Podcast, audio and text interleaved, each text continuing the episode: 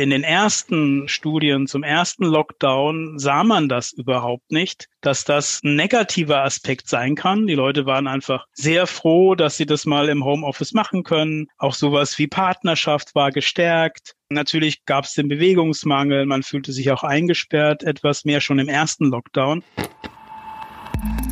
Hör dich sicher.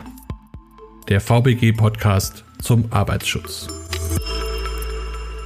Seit über 16 Monaten beschäftigt die Pandemie Deutschland und damit auch die Arbeitswelt. Einer der wichtigsten Bereiche dabei ist das Thema Homeoffice und wir haben heute drei Ansprechpartner aus der Psychologie. Unsere erste Ansprechpartnerin ist Dr. Christiane Stempel von der Fernuniversität Hagen. Sie hat eine Studie zur Pandemie, zu den Belastungen und zu den Unterstützungsfaktoren im Homeoffice durchgeführt. Was waren denn Ihre wichtigsten Studienergebnisse und Erkenntnisse daraus? Wir beschäftigen uns eben schon jetzt intensiv mit einer Studie seit Eingang der Pandemie, seit der ersten Welle und haben da einmal die Leute gefragt, was denn die wichtigsten Arbeitsbedingungen sind und wie belastend sie wahrgenommen werden. Vielleicht Wichtig vorauszuschicken, es handelt sich wirklich nur um Leute, die schon vor der Pandemie oder auch durch die Pandemie im Homeoffice gearbeitet haben oder arbeiten. Und wir haben sie gefragt, was sind denn die größten Vor- und die größten Nachteile des Arbeitens im Homeoffice? Und gerade was die Arbeitsbedingungen anbelangt, gab es jetzt viele Studienergebnisse, die sich decken mit Studienergebnissen, die es schon vor der Pandemie gab. Also hat man zum Beispiel gesagt, dass ein großer Vorteil ist, dass man mehr Flexibilität und Freiräume hat im Homeoffice. Also, dass man zum Beispiel sich ganz autonom die Zeit einteilen kann. Und auch sehr häufig genannt wurden, dass die Pendelzeiten wegfallen. Also, dass man lange Pendelzeiten zur Arbeit, dass man nicht mit dem Nahverkehr fahren muss oder mit dem Auto. Das wurde als sehr positiv erlebt. Und auch, dass man tatsächlich fokussierter arbeiten kann. Das haben natürlich vor allem diejenigen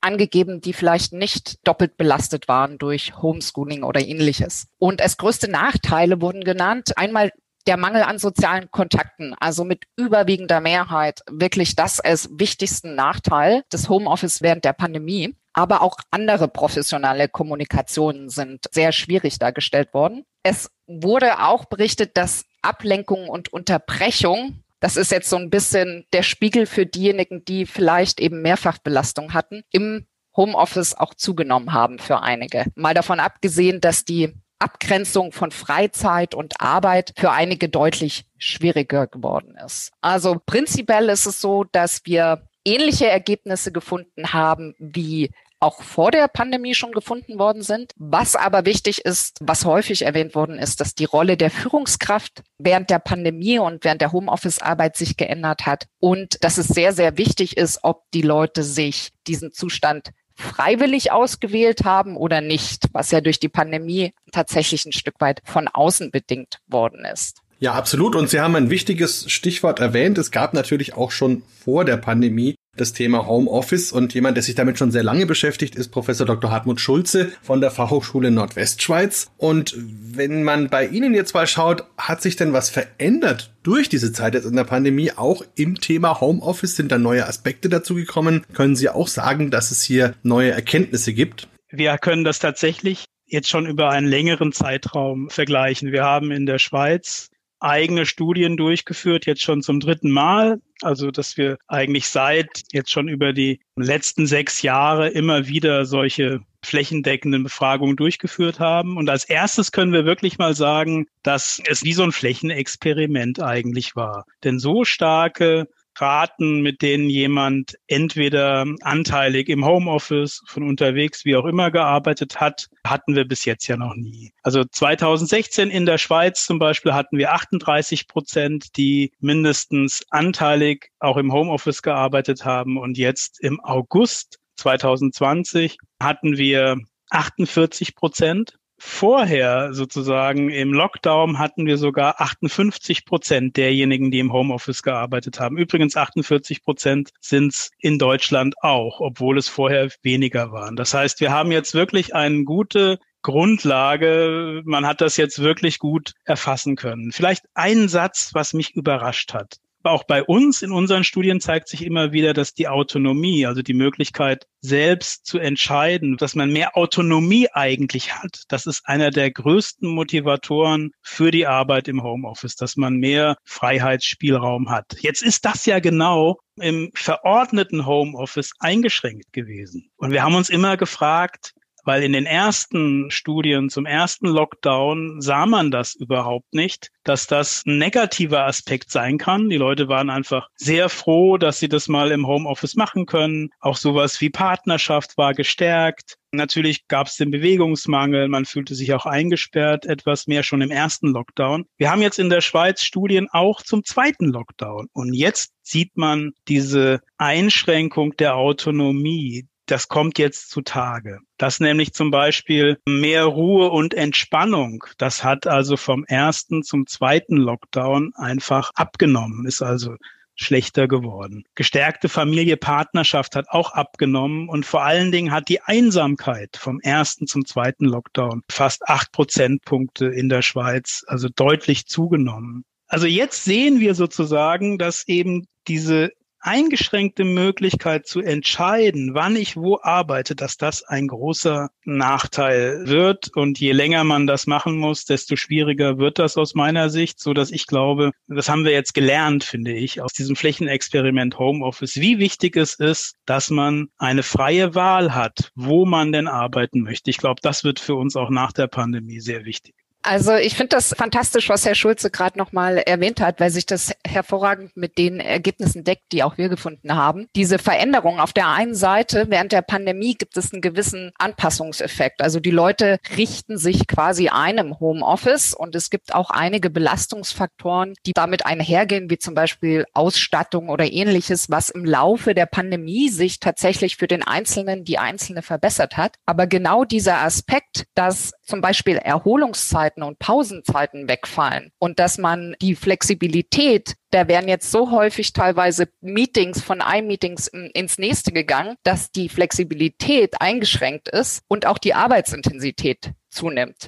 Dazu kommt, dass durch das Homeoffice scheinbar auch eine gewisse Entgrenzung der Arbeit nochmal zugenommen hat. Also eine Verlagerung in die frühen Morgenstunden und Abendstunden der Arbeit. Das kann Vorteile haben für einige, die jetzt auch Betreuungspflichten haben, aber es kann natürlich auch wesentliche Nachteile mit sich bringen, weil eben die, die Erholungs- und Pausenzeiten nicht eingehalten werden können. Und das ist ein interessanter Aspekt, der sich deutlicher zeigt jetzt im Verlaufe der Pandemie. Ja, also auf jeden Fall gravierende Veränderungen, gerade auch für die Beschäftigten und vielleicht auch so ein bisschen eine Entzauberung von Sachen, die man vorher vielleicht so ein bisschen als heiligen Gral gesehen hat, wie auch immer. Interessant ist ja auch mal die andere Seite zu sehen, nämlich die Betriebe. Und da haben wir Dr. Monika Keller bei uns, Arbeitspsychologin von der VBG. Da wäre einfach mal die Frage, Viele Betriebe sind ja bei der VBG versichert, bei denen jetzt die Beschäftigten im Homeoffice sind. Was treibt die Betriebe, was treibt die Beschäftigten zum Thema Homeoffice um? Und können Sie jetzt schon sagen, dass was wir gerade gehört haben über die Studien, dass sich das auch bei Ihnen widerspiegelt?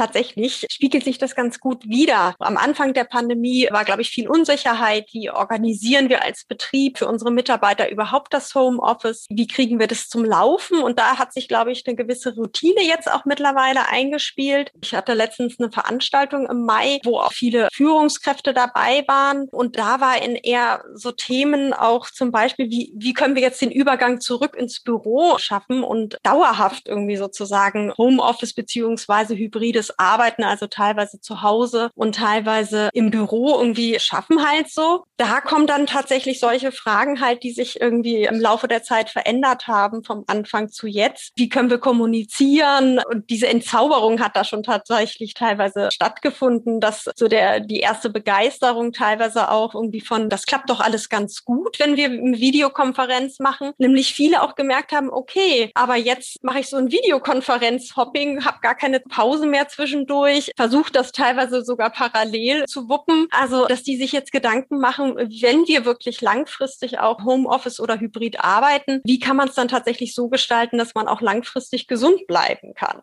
Und ein weiteres Thema ist das Thema Führung einfach. Also so die Führung auf Distanz, wenn sich das Team und auch die Führungskraft und die einzelnen Mitarbeiter nicht mehr vor Ort sehen, beziehungsweise die Frage, wie kann man es schaffen, dass man sich ab und zu noch mal sieht, irgendwie regelmäßig vielleicht Teammeetings macht, so dass man gut im Austausch und auch in der Zusammenarbeit bleibt und nicht alles virtuell läuft. Also das sind so Fragen, die ich jetzt so festgestellt habe in den Betrieben eine Frage, die mir noch so aufgefallen ist, auch bei den Betrieben, ist das Thema Onboarding. Das heißt, wenn neue Mitarbeiter ins Team kommen, das ist etwas, was jetzt anscheinend irgendwie auch bei den Betrieben, haben sie festgestellt, natürlich in der Pandemie, in den 16 Monaten, das war schwierig, tatsächlich neue Mitarbeiter und Mitarbeiterinnen ins Team zu holen, in die Firma zu holen und zu gucken, wie die sich auch tatsächlich gut integrieren können, ihre Arbeit gut aufnehmen können, zusammenarbeiten können mit den Kollegen. Und das ist etwas, was, glaube ich, aber auch auch einfach noch zukünftig viel bewegen wird. Wie kann man das gut schaffen, wenn man nicht immer im Büro arbeitet?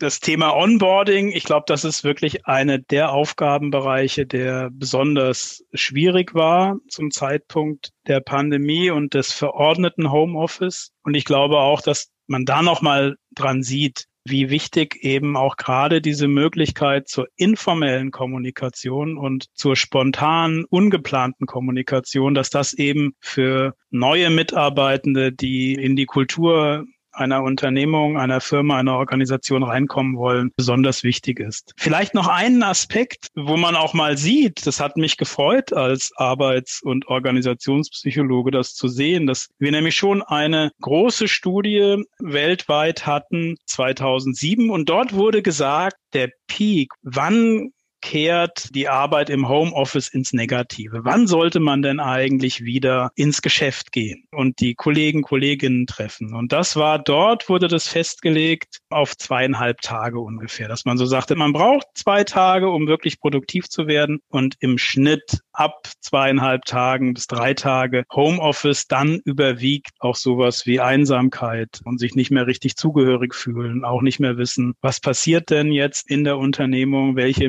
mikropolitischen Prozesse fungieren. Und wenn man jetzt die Studien sich anschaut, die ja alle fragen, wie ist denn eine gute Verteilung zwischen Homeoffice, aber vielleicht auch an anderen Orten arbeiten und vor Ort, dann sehen wir diese Kurve wieder. Auch die hat sich jetzt verschoben. Wenn man gefragt hat, so nach dem ersten Lockdown, dann waren es ungefähr nach drei Tagen. Jetzt ist es etwas gerutscht, so dass man so zwischen zwei und drei Tagen einen Wechsel macht. Das ist natürlich branchenabhängig. Und es ist natürlich auch von der Erfahrung abhängig. Wir wissen, dass die Firmen, die schon vorher mehr Homeoffice gemacht haben, es waren eben häufig die größeren Firmen, die hatten es leichter. Die haben sozusagen nicht eine Lernkurve benötigt, die waren schon früher sozusagen dort. Also ich glaube, das wird jetzt eine ganz spannende Frage. Was passiert, wenn Homeoffice zu einem regulären Arbeitsort wird? Ich finde, das ist eine Frage, die uns alle jetzt bewegt. Ja, also auf jeden Fall viele Parameter, die sich für alle Seiten jetzt wirklich deutlich ändern bzw. dazukommen und eben auch die Frage, dass es nicht nur Homeoffice ja oder nein gibt, sondern eben auch eine hybride Form, für die man dann irgendwie Regelungen und Dinge finden muss, wie sie eben besonders gut funktionieren. Christiane Stempel, wie ist es denn bei Ihnen? Haben Sie besondere Chancen, Herausforderungen gesehen, gerade in Bezug auf die hybriden Arbeitsformen? Was sagen Ihre Studienergebnisse denn dazu?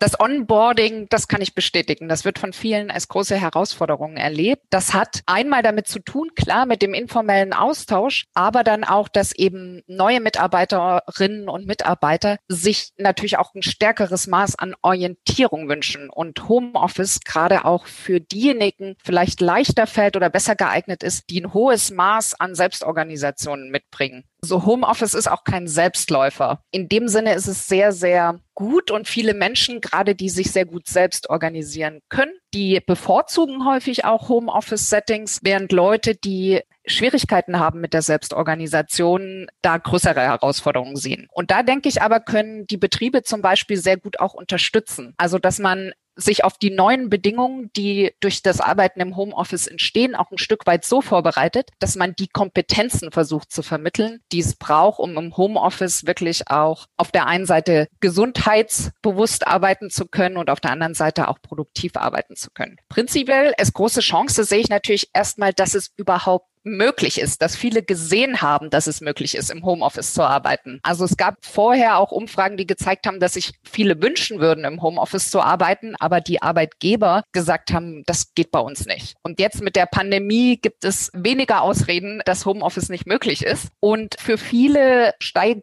die Attraktivität eines Arbeitgebers, wenn Homeoffice angeboten wird. Allerdings muss man dabei natürlich auch die Präferenzen beachten. Also kann man aber auch beachten. Mit, mit Homeoffice kann man eine gewisse Flexibilisierung herbeiführen. Und es ist vielleicht auch inhaltlich interessant, dass sich eine Organisation, ein Betrieb jetzt mehr Gedanken dazu macht, wie vielleicht Aufgaben für bestimmte Arbeitsumgebungen verteilt werden. Also, dass man eben die sogenannte Stillarbeit vielleicht eher für die Zeiten im Homeoffice vorsieht, während die Arbeit im Büro so organisiert wird, dass sie eher für Kommunikation zum Beispiel zur Verfügung steht. Da muss man sich, glaube ich, einige Gedanken machen. Das kann aber durchaus auch Chancen mit sich bringen interessant, dass eine aktive Arbeitsgestaltung jetzt deutlich mehr im Bewusstsein ist. Also dass Gesundheitsaspekte eben durch die Pandemie auch ein Stück weit in den Vordergrund gerückt werden und auch mitgedacht werden. Die Herausforderung neben dem Onboarding, was wir schon gesagt haben, ist natürlich, dass die Verantwortungsbereiche nicht so klar sind. Zum Beispiel, was die Ausstattung im Homeoffice betrifft. Da gibt es viele rechtliche Sachen, die unklar sind. Sollte sich der Arbeitgeber an den Stromkosten beteiligen oder ähnliche Fragestellungen. Aber tatsächlich auch dieses Spannungsverhältnis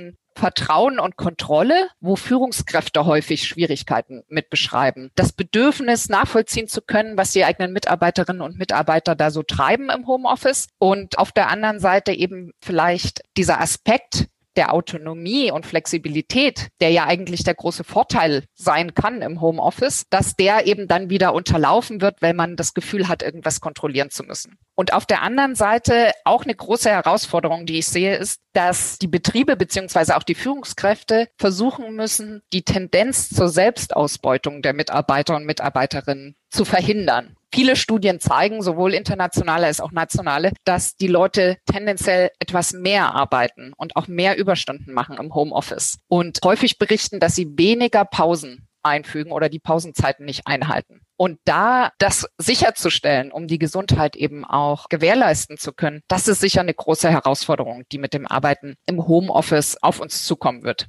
Das Thema Führung hatte Christiane Stempel eben angesprochen. Da ist mir auch tatsächlich schon begegnet von Seiten von Betrieben und auch von Führungskräften. Die Rolle der Führungskraft, die ja in einer gewissen, man nennt das häufig auch ja Sandwich-Position halt. Ne? Einerseits die Führungskraft ist für die Mitarbeiter und Mitarbeiterinnen, aber natürlich auch wiederum von der Unternehmensleitung oder Führungskräften, die noch über ihnen sind, natürlich im Prinzip untergeordnet ist und in so einem gewissen Zwiespalt natürlich über sind. Selbst wenn sie Vertrauen irgendwie entgegen entgegenbringen, müssen sie sich möglicherweise nach oben rechtfertigen. Und das wird irgendwie tatsächlich teilweise natürlich irgendwie auch als Problem angesehen, je nachdem irgendwie in welcher Organisation man ist. Herrscht in dieser Organisation eine Vertrauenskultur oder ist es sehr hierarchisch organisiert? Gibt es viele Regelungen, die zu beachten sind und keiner traut sich was zu sagen? Das heißt irgendwie, die einzelne Führungskraft ist auch wichtig und kann natürlich einwirken irgendwie auch, dass der Prozess gut läuft und dass das Homeoffice oder hybride Arbeiten gut läuft und auch sie ihren Mitarbeiterinnen und Mitarbeitern Vertrauen entgegenbringt. Aber auf der anderen Seite ist es im Prinzip ein Ding der, der ganzen Organisationskultur. Wie gehen wir insgesamt im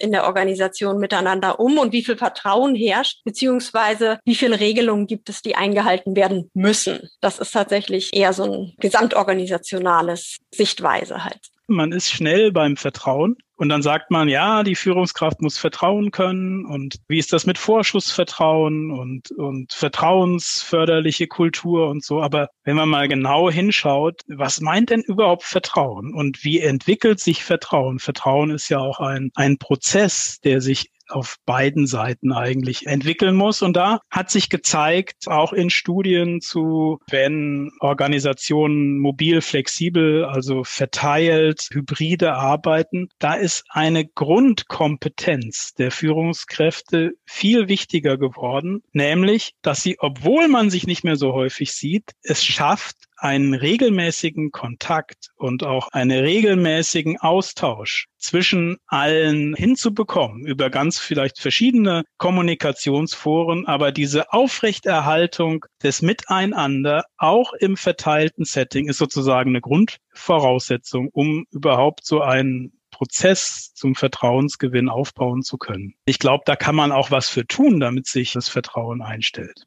Das kann ich nur unterstreichen. Also ich denke auch, dass sich auch die Idee von Führung, wenn wir von Homeoffice und hybriden Modellen und mobiler Arbeit sprechen, so ein Stück weit weiterentwickeln muss. So wie Monika Keller das schon angesprochen hat, die Führungskräfte sind ja häufig in dieser Zwickmühle, dass sie auch einmal die Organisation vertreten und dann auch bestimmte Aufgaben weitergeben müssen. Und sie haben in dem Sinne gerade in der Pandemie, das konnten wir sehen in unserer Studie, häufig berichtet, dass sie diese Doppelbelastung haben. Sie mussten gleichzeitig umgehen mit der Situation der Pandemie und all den Herausforderungen organisationaler Art etc. und der Unsicherheit, die sie da erleben erlebt haben und mussten trotzdem ihren Mitarbeitern und Mitarbeiterinnen da Orientierung bieten, Unterstützung anbieten und eben diesen Austausch versuchen aufrechtzuerhalten. Und ich denke auch viele Führungskräfte sind da deutlich bereit dafür, diese Maßnahmen dann auch umzusetzen und bräuchten eben diese strukturelle Unterstützung auch von den Betrieben, um diesen Vertrauensaufbau, den Hartmut Schulze gerade beschrieben hat, auch wirklich gewährleisten zu können.